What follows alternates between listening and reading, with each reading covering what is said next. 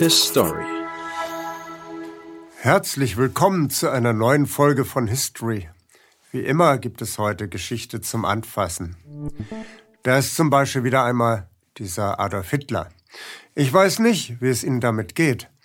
Adolf Hitler kommt einem immer reichlich mechanisch vor, wie eine aufgezogene Puppe, dazu ein starrer, irrer Blick. Viele Hitler-Biografien machen schon auf dem Buchdeckel auf sich aufmerksam mit diesem stieren Blick und darunter das Popelbärtchen. Wenn ich so ein Buch bei mir im Zimmer ablege, dann möglichst immer so, dass die Vorderseite mit dem stieren Hitlerblick nach unten liegt. Ich empfinde diesen starren, irren Blick nämlich als komplett übergriffig und unheimlich. Das ging Zeitgenossen Hitlers übrigens keinen Deut anders.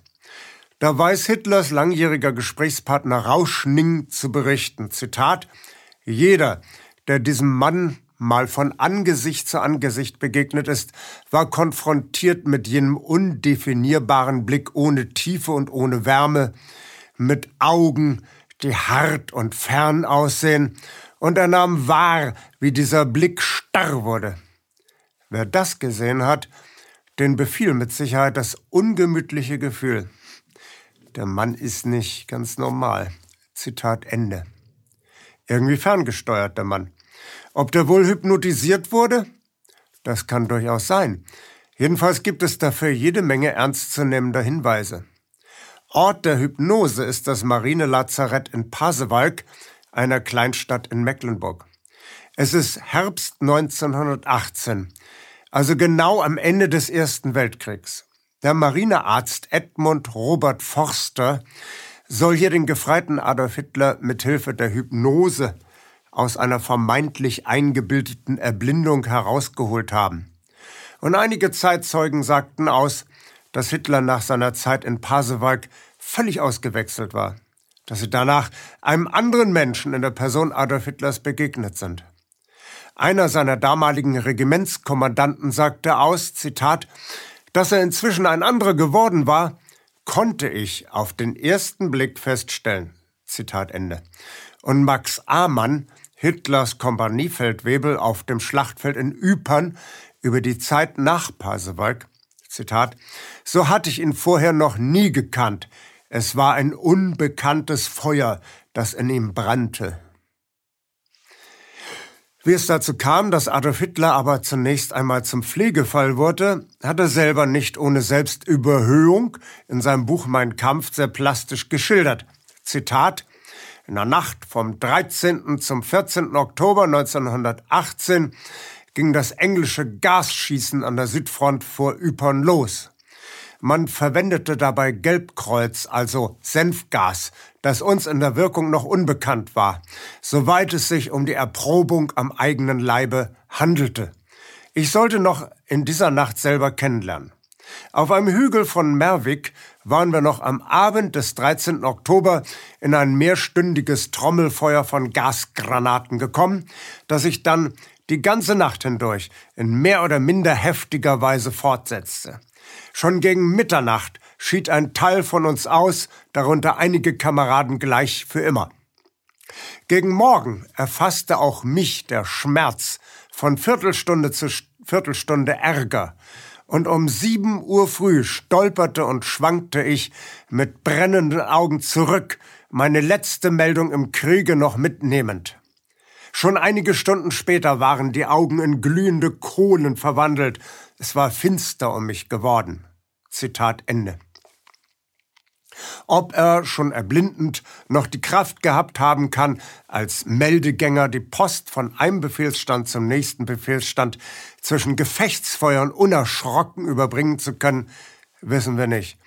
Jedenfalls hatten seine Vorgesetzten gewisse Zweifel, ob der Gefreite Hitler tatsächlich körperlich verletzt war.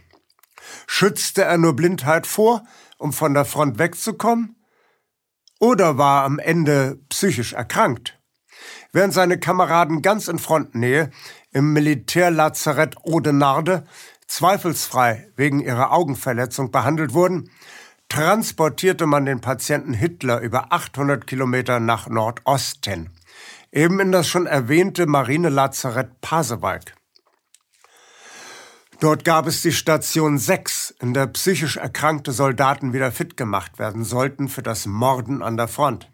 Es war die Hölle, wie ein Bericht zeigt, aus dem wir jetzt ein Stück hören. Zitat. Es kamen Männer zu uns, die sich die Ohren zuhielten, weil sie das Dröhnen der schweren Mörser immer noch hörten. Anderen sahen die vorspritzenden Flammen der Flammenwerfer vor sich.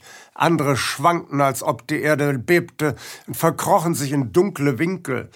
Bettstücke wie Sandsäcke vor sich aufbauend, um sich zu decken. Andere taten kein Auge zu, andere verfielen in einen so schweren Schlaf, dass man sie zu den Mahlzeiten, zur Verrichtung ihrer Bedürfnisse wecken musste. Sie waren in einem Dämmerzustand, in einer Vertierung, in einem Stupor, hatten nur noch das Vegetative im Menschen. Ihre Seele war so entgeistert, dass sie nicht einmal klagten oder weinten. Andere konnten die Schmach nicht ertragen, weinten wie Kinder, verzweifelten, versuchten sich das Leben zu nehmen. Und mehr als einem gelang es.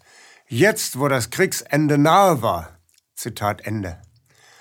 Aber die Militärpsychiatrie war nun einmal nicht dazu da, den armen, geschundenen Soldatenseelen zu helfen. Vielmehr waren die Militärärzte mürrische, misstrauische Leute, die ihren Patienten als erstes unterstellten, sie wären nur Simulanten. Sie hatten einfach keinen Bock, weiter an der Front zu kämpfen. Sie würden also den einfachsten Weg wählen, um zurück in das sichere Hinterland zu kommen. Sie ließen sich einfach krank schreiben, so der Generalverdacht der Militärpsychologen. Aus diesem Generalverdacht heraus entstanden Praktiken, die vieles mit Folter gemeinsam haben. Ein Lexikon lässt uns da nicht im Unklaren. Wir lesen dort, Zitat, Militärpsychiatrie hat im Kriegsfall die Aufgabe, Psyche und Verhalten der Soldaten durch gezielte Selektion, Platzierung, Ausbildungsmethoden und Psychotherapie zu optimieren und Reibungsverluste, bemessen an militärischer Effizienz, zu verhindern.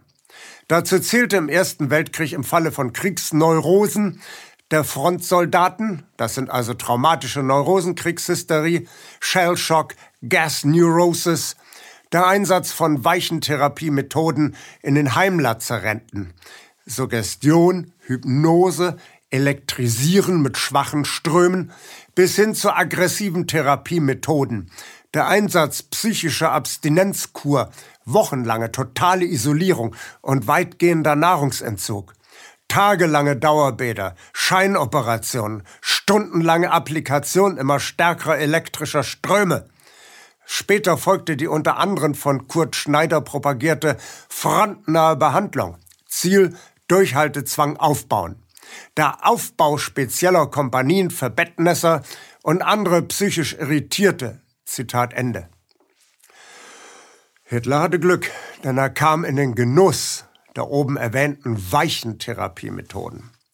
Das war möglich, weil durch harte Foltermethoden wie zum Beispiel dem Elektroschock allzu viele Soldaten zu Tode gekommen waren. Seit September 1918 galt Hypnose als Königsweg, um abgeschlaffte Lanzer schnell wieder fit zu machen. Hypnose im Militär? Aber ja doch. Irgendwann vor 300 Jahren begann sich die moderne Hypnose aus dem halbseidenen Kokon der Jahrmarktsattraktion und der mystischen Ekstase herauszuschälen. Hypnose wurde zum Werkzeug, wurde seriös und herrschsüchtig zugleich. Der moderne Hypnosearzt machte sich über sein meistens weibliches Opfer her. Er suchte ihren Willen auszuschalten, um dann spitze Nadeln oder heiße Eisen auf den hypnotisierten Körper loszulassen und dabei ungestraft zu bleiben. Wir möchten uns gar nicht ausmalen, wie die männlichen Hypnotiseure die Wehrlosigkeit ihrer weiblichen Testpersonen ausgenutzt haben könnten. Der französische Arzt Jean-Martin Charcot präsentierte seine Hypnosekünste an jungen, attraktiven Frauen im Hörsaal vor lauter jungen männlichen Medizinstudenten. Hypnose degradierte den Patienten zum vollkommen willen- und wehrlosen Objekt ärztlicher Experimentierfreude.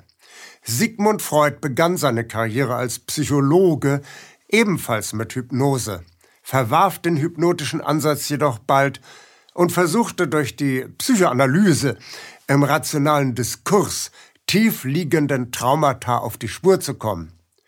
Zu Hitlers Lebzeiten wiederum erregten Hellseher wie Erik Jan Hanussen großes Aufsehen mit Hypnosevorführungen.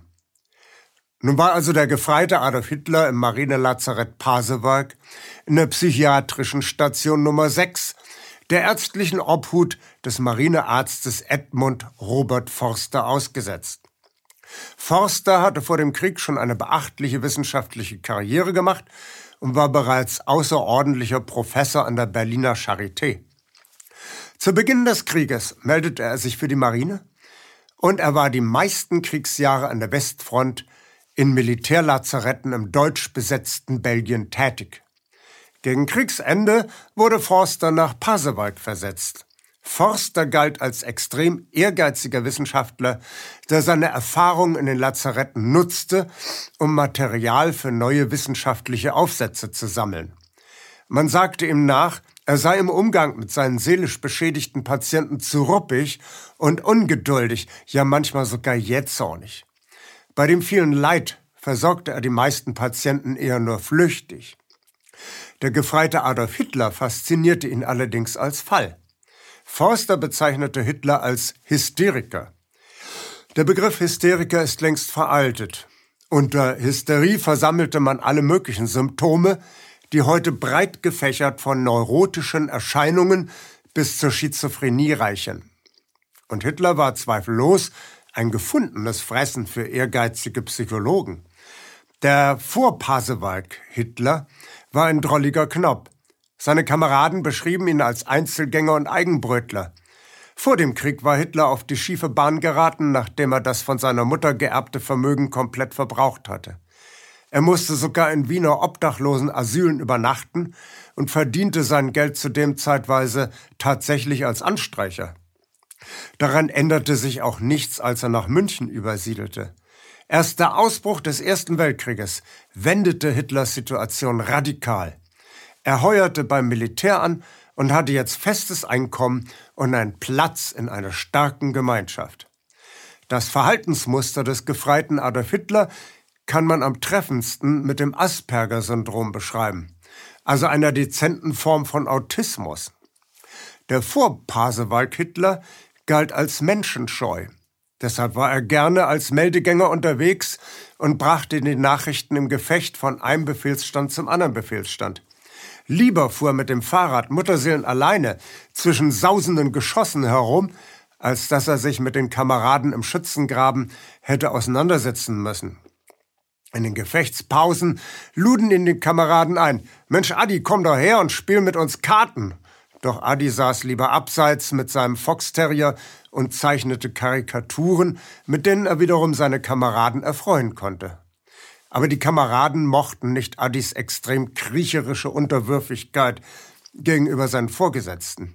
Hitler blieb übrigens alle vier Kriegsjahre immer auf der untersten Stufenleiter der Militär Militärhierarchie, nämlich als Gefreiter. Als Unteroffizier hätte Hitler sich den ganzen Tag mit Untergebenen herumschlagen müssen. Niemand traute das dem Einzelgänger Hitler zu. Hitler kam nur in Wallung, wenn das Gespräch auf die Politik kam. Aber Hitler wollte nach dem Krieg Architekt werden, sich in führender Position oder gar als Inspirator in das politische Tagesgeschäft zu begeben. Das fiel Adi nicht im Traum ein. Nach Pasewalk kommt im November 1918 ein evangelischer Pastor. Er versammelt alle Patienten von Pasewalk im großen Versammlungsraum und bringt den verletzten Soldaten bei, dass Deutschland in einen Waffenstillstand eingewilligt hat. Der Kaiser muss abdanken. Wir sind der Gnade der Sieger ausgeliefert, sagt der Pastor und bricht in Tränen aus. Die Stimmung im Saal ist kaum zu beschreiben. Verzweiflung, Niedergeschlagenheit. Hitler hält es nicht aus und verkriecht sich in sein Bett. Die Sehschwäche war in den letzten Tagen schon abgeklungen. Jetzt erblindet Hitler ein zweites Mal. Eine psychosomatische Erblindung. Und nun steht er also vor dem renommierten Militärpsychologen Edmund Forster. Forster will Hitler durch Hypnose im Eilverfahren wieder gesund schreiben. Der Hypnotiseur muss eine Wellenlänge mit dem Hypnotisierten herstellen. Also sagte Hitler, dass er ihm glaube, dass er wirklich körperlich verletzt ist vom englischen Senfgas. Und das, obwohl Forster der Meinung ist, sein Patient Hitler sei Hysteriker und er sei schlimmstenfalls psychosomatisch erblindet. Forster gelingt es, Hitler zu hypnotisieren. Dieser fällt in einen längeren Tiefschlaf und wacht komplett erholt wieder auf. Schon wenige Tage später wird Hitler als KV aus dem Lazarett entlassen. KV steht in diesem Falle nicht für kannst vergessen, sondern für kriegsverwendungsfähig. Ja, so nackt hieß das in der damaligen Militärsprache. Da der Krieg jetzt mit einem Schlag zu Ende ist, wird auch Hitlers Militärpsychologe bereits am 15. November 1918 in das Zivilleben entlassen. Sein Patient Hitler verlässt Pasewalk am 16. November 1918. Der hypnotische Tiefschlaf war Hitlers Damaskus-Erlebnis. So wie der Christenverfolger Saulus zum Christenfunktionär Paulus mutierte, so war jetzt auch aus dem menschenscheuen gefreiten Adi der antisemitische Fanatiker und Demagoge Adolf Hitler geworden. Natürlich konnte Hitler nie der Öffentlichkeit offenbaren, dass er ein psychiatrischer Patient mit hysterischen Symptomen gewesen ist. Stattdessen lässt er noch einmal seine Reaktion auf die deprimierende Nachricht des Pastors Revue passieren und beschreibt in seinem Buch Mein Kampf die Zeitspanne nach dieser Nachricht wie folgt. Zitat Was folgte, waren entsetzliche Tage und noch bösere Nächte. Ich wusste, dass alles verloren war. Auf die Gnade des Feindes zu hoffen, konnten höchstens Narren fertigbringen oder Lügner und Verbrecher. In diesen Nächten wuchs mir der Hass, der Hass gegen die Urheber dieser Tat. In den Tagen darauf wurde mir auch mein Schicksal bewusst. Ich musste nun lachen bei dem Gedanken an meine eigene Zukunft, die mir vor kurzer Zeit noch so bittere Sorgen bereitet hatte. War es nicht zum Lachen, Häuser bauen zu wollen auf solchem Grunde? Endlich wurde mir auch klar, dass doch nur eingetreten war, was ich so oft schon befürchtete, nur gefühlsmäßig nie zu glauben vermochte. Kaiser Wilhelm II. hatte als erster deutscher Kaiser den Führern des Marxismus die Hand zur Versöhnung gereicht, ohne zu ahnen, dass Schurken keine Ehre besitzen. Während sie die kaiserliche Hand noch in der ihren hielten, suchte die andere schon nach dem Dolche. Mit den Juden gibt es kein Paktieren, sondern nur das harte Entweder-Oder. Ich aber beschloss, Politiker zu werden. Plötzlich ist für den geheilten Patienten Hitler die Agenda sonnenklar. Und nun spult sich der kometenhafte Aufstieg des gewendeten Patienten Hitler wie von selbst ab. Er beginnt als Ausbilder und Analyst in der Propagandaabteilung der als Reichswehr neu formierten deutschen Streitkräfte. Denn als Begründer einer neuartigen faschistischen Partei, dann als Starredner in immer größeren Arenen. Und sein Blick, sein Tonfall, seine Gestik, sie werden von seinen Zeitgenossen als hypnotisch beschrieben. In seinen Selbstzeugnissen kommt Hitler selber immer wieder auf das Motiv der Fernsteuerung zurück. Dazu einige seiner prägnantesten Aussagen. Zitat 1. Ich führe die Befehle aus, die mir die Vorsehung auferlegt hat. Zitat Ende. Nächstes Zitat. Aber wenn die Stimme spricht, dann weiß ich, dass die Zeit zum Handeln gekommen ist. Zitat Ende. Anderes Zitat. Als ich im Bett lag, kam mir der Gedanke, dass ich Deutschland befreien würde, dass ich es groß machen würde, und ich habe sofort gewusst, dass das verwirklicht werden würde. Zitat Ende. In der Frühzeit der Nazi-Bewegung wird ein skeptischer Polizeibeamter schlagartig geradezu hypnotisiert. Zitat, er, Hitler nämlich, starrte in die Augen des Polizeioffiziers mit jenem verhängnisvoll hypnotisierenden und unwiderstehlichen Blitzen, die den bedauernswerten Polizeioffizier glatt umwarfen. Nachdem der Polizeioffizier am nächsten Morgen um Aufmerksamkeit gebeten hatte, sagte er, seit letzter Nacht bin ich Nationalsozialist. Heil Hitler. Zitat Ende. Nun, von all dem liest man in der einschlägigen Literatur rein gar nichts. Natürlich haben die Nazis alles getan, um Spuren zu vernichten, die darauf hindeuten könnten, dass Hitler das Objekt psychologischer Behandlung gewesen ist. Wir sehen noch, dass die Nazis auch vom Mord nicht zurückscheuten, um keine Kratzer in die heiligen Legende des Adolf Hitler zuzulassen. Und an diese Raison haben sich auch alle Hofhistoriker der Bundesrepublik gehalten. Auch die Online-Enzyklopädie Wikipedia bemüht sich mit allen lauteren und auch unlauteren Mitteln, das Nazi-Narrativ vom psychisch nicht auffälligen Hitler aufrechtzuerhalten. Wikipedia leugnet sogar, dass der Militärpsychologe Forster überhaupt in Pasewalk tätig war. Und das, obwohl der US-amerikanische Geheimdienst der Marine sich im Zweiten Weltkrieg sogar die Mühe gemacht hatte, den Neurologen Karl Kroner in seinem isländischen Exil aufzusuchen und ihn nach der Episode in Pasewalk zu befragen. Karl Kroner arbeitete zur selben Zeit wie Forster im Militärlazarett als Arzt. Die amerikanischen Geheimagenten wollten ein Psychogramm von Hitler erstellen und sie werteten die Zeugenaussagen von Kroner aus in einem speziell angefertigten Papier, das lange Zeit verschollen war und dann in den 1970er Jahren wieder auftauchte. Karl Kroner war Jude und geriet nach den Novemberpogromen von 1938 in das Konzentrationslager Sachsenhausen, wurde aber wieder entlassen und es gelang ihm, nach Island auszuwandern. In dem Marinepapier wird auch die Hypnose-Mutation erwähnt. Es werden von Zeugen zwei weitere wichtige Protokolle der Hypnosebehandlung Hitlers erwähnt. Zum einen, einen gab es selbstverständlich eine offizielle Krankenakte über Hitler im Besitz der Marine.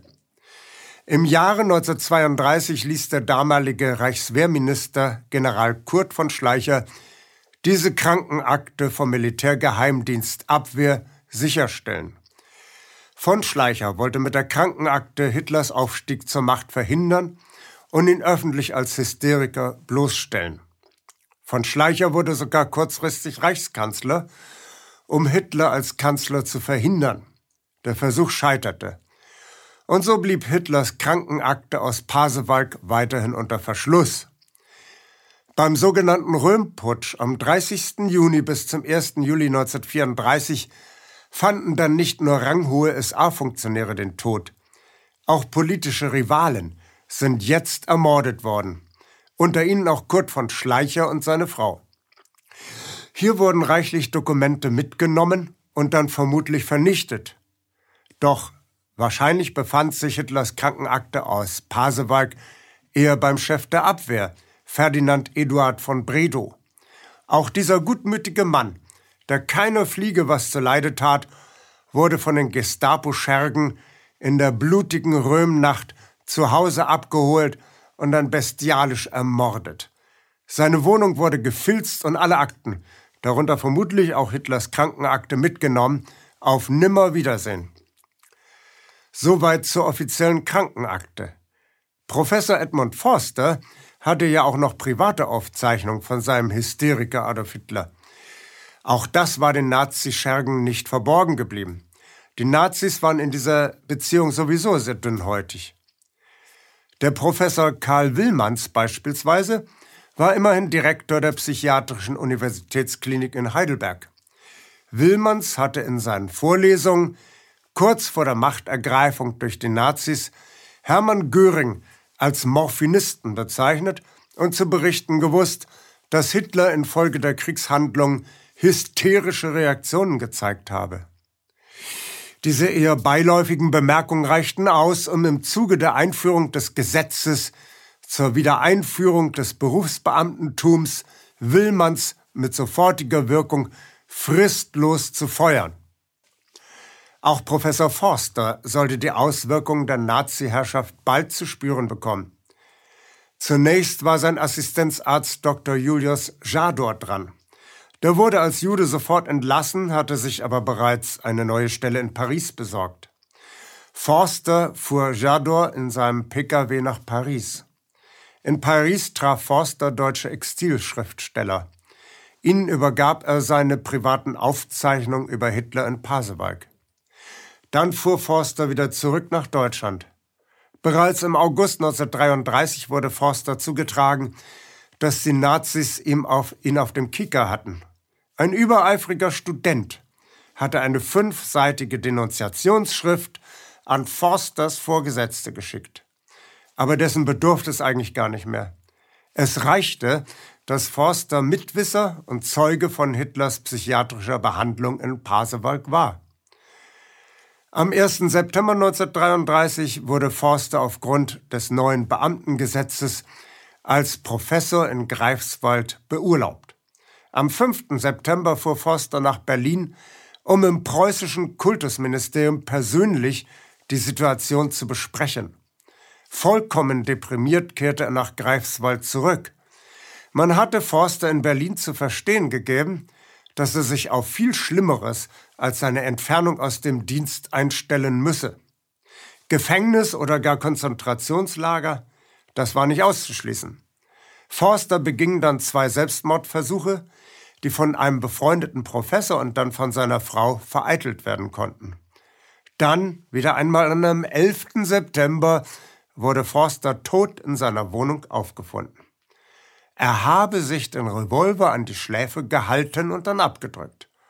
Einer von vielen Selbstmorden jener Zeit. War es wirklich Selbstmord? Der amerikanische Marinegeheimdienst kommt zehn Jahre später im oben erwähnten Bericht zu einem ganz anderen Schluss. Zitat Kurz nach Hitlers Machtergreifung ist Professor Forster plötzlich verstorben. Als Todesursache wurde offiziell Selbstmord angegeben. Doch traten schon damals Zweifel auf, und diese sind inzwischen zur Gewissheit geworden, denn Professor Forster war ein Mann von bester Gesundheit, in den besten Jahren, geistreich und in seiner Karriere erfolgreich. Nichts, nicht einmal Gründe von trivialster Art waren bekannt, die ihn zum Selbstmord treiben können. In kurzen Worten, es gibt keinen Zweifel an der Meinung von irgendjemand mit den Nazi-Methoden vertrauten, dass Professor Forster ermordet worden war und dass der vorgebliche Selbstmord eine sorgfältig geplante Täuschung gewesen ist. Soweit aus diesem Bericht. In den folgenden Jahren wurden die persönlichen Aufzeichnungen Forsters über Hitlers Pasewalk-Episode von der Exilgemeinschaft in Paris gelesen und ausgewertet. Der Schriftsteller und Arzt Ernst Weiß machte daraus seinen Schlüsselroman Der Augenzeuge, den er 1939 vollendete. Dort berichtet in der Ich-Form der Protagonist die Geschichte von Edmund Forster. Höhepunkt ist die Hypnose an dem hysterisch erblindeten Aha aus Braunau am Inn. Gottlob hat Ernst Weiß sein Manuskript seinen Freunden übergeben. Forsters Krankenakte aus Pasewalk über Hitler behielt er leider bei sich. Am 14. Juni 1940 marschierte die deutsche Wehrmacht in Paris ein. Vor Schreck soll Ernst Weiß sich in seiner Badewanne umgebracht haben. Im nahegelegenen Krankenhaus verstarb Weiß. Sie ahnen es schon. Der Koffer mit den Manuskripten sowie Forsters Aufzeichnung über Hitler sind seitdem verschollen. Ebenfalls ist unbekannt, wo Ernst Weiß seine letzte Ruhestätte gefunden hat. Seltsam aber auch. Doch die Nazis gaben sich mit dieser Vernichtung von Personen nicht zufrieden. Sie ließen das sogenannte Schützenhaus in Pasewalk, wo sich auch die Krankenstation Nummer 6 für psychisch Kranke befand, und wo die Hysterie des gefreiten Adolf Hitler festgestellt wurde, niederreißen. An derselben Stelle errichteten sie sodann neue Gebäude, die als Wallfahrtsstätte für Hitleranbeter genutzt wurde. Den braunen Pilgern tischte man sodann die in Mein Kampf aufbereitete heroische Version. Hitler als Held an der Westfront. Hitler, der von englischen Kampfgasen erblindet war und sich mannhaft wieder zum Sehenden gemacht hatte und der so dann seine von der Vorsehung im vorgegebene Mission auf dieser Erde zielstrebig und erbarmungslos durchzusetzen weiß, zum Wohle des deutschen Volkes. Ja, so wird Geschichte gemacht. Geschichte ist das, was den Siegern gefällt. Geschichte ist das, was die Sieger an Zeitzeugnissen der Nachwelt überlassen. Alles andere, die Geschichte der vernichteten und unterdrückten Dokumente ist, die Geschichte der Verschwörungstheoretiker. Spaß beiseite. Es gibt ja schließlich History, um die Geschichte vom Kopf wieder auf die Füße zu stellen. Wir lernen aus der Geschichte, wie wir die Zukunft besser machen. His Story. Danke, dass Sie Apolut eingeschaltet haben. Wir sind ein unabhängiges Presseportal. Uns geht es um Meinungsvielfalt, Toleranz und einen möglichst breiten Debattenraum, denn nur so funktioniert Demokratie. Unsere Arbeit ist technisch aufwendig und kostet Geld. Da Sie immer wieder hier sind, unterstützen Sie Apolut am effektivsten mit einem Dauerauftrag. Mehr Infos auf apolut.net/unterstützen. Apolut ist keine Einbahnstraße. Lassen Sie uns in Kontakt bleiben. Abonnieren Sie den Apolut Newsletter, so verpassen Sie nichts. Registrieren Sie sich auf apolut.net/newsletter. Natürlich gibt es Apolut auch als App. Einfach auf apolut.net/app runterladen und mobil auf dem Laufenden bleiben. Apolut. Das denke ich auch.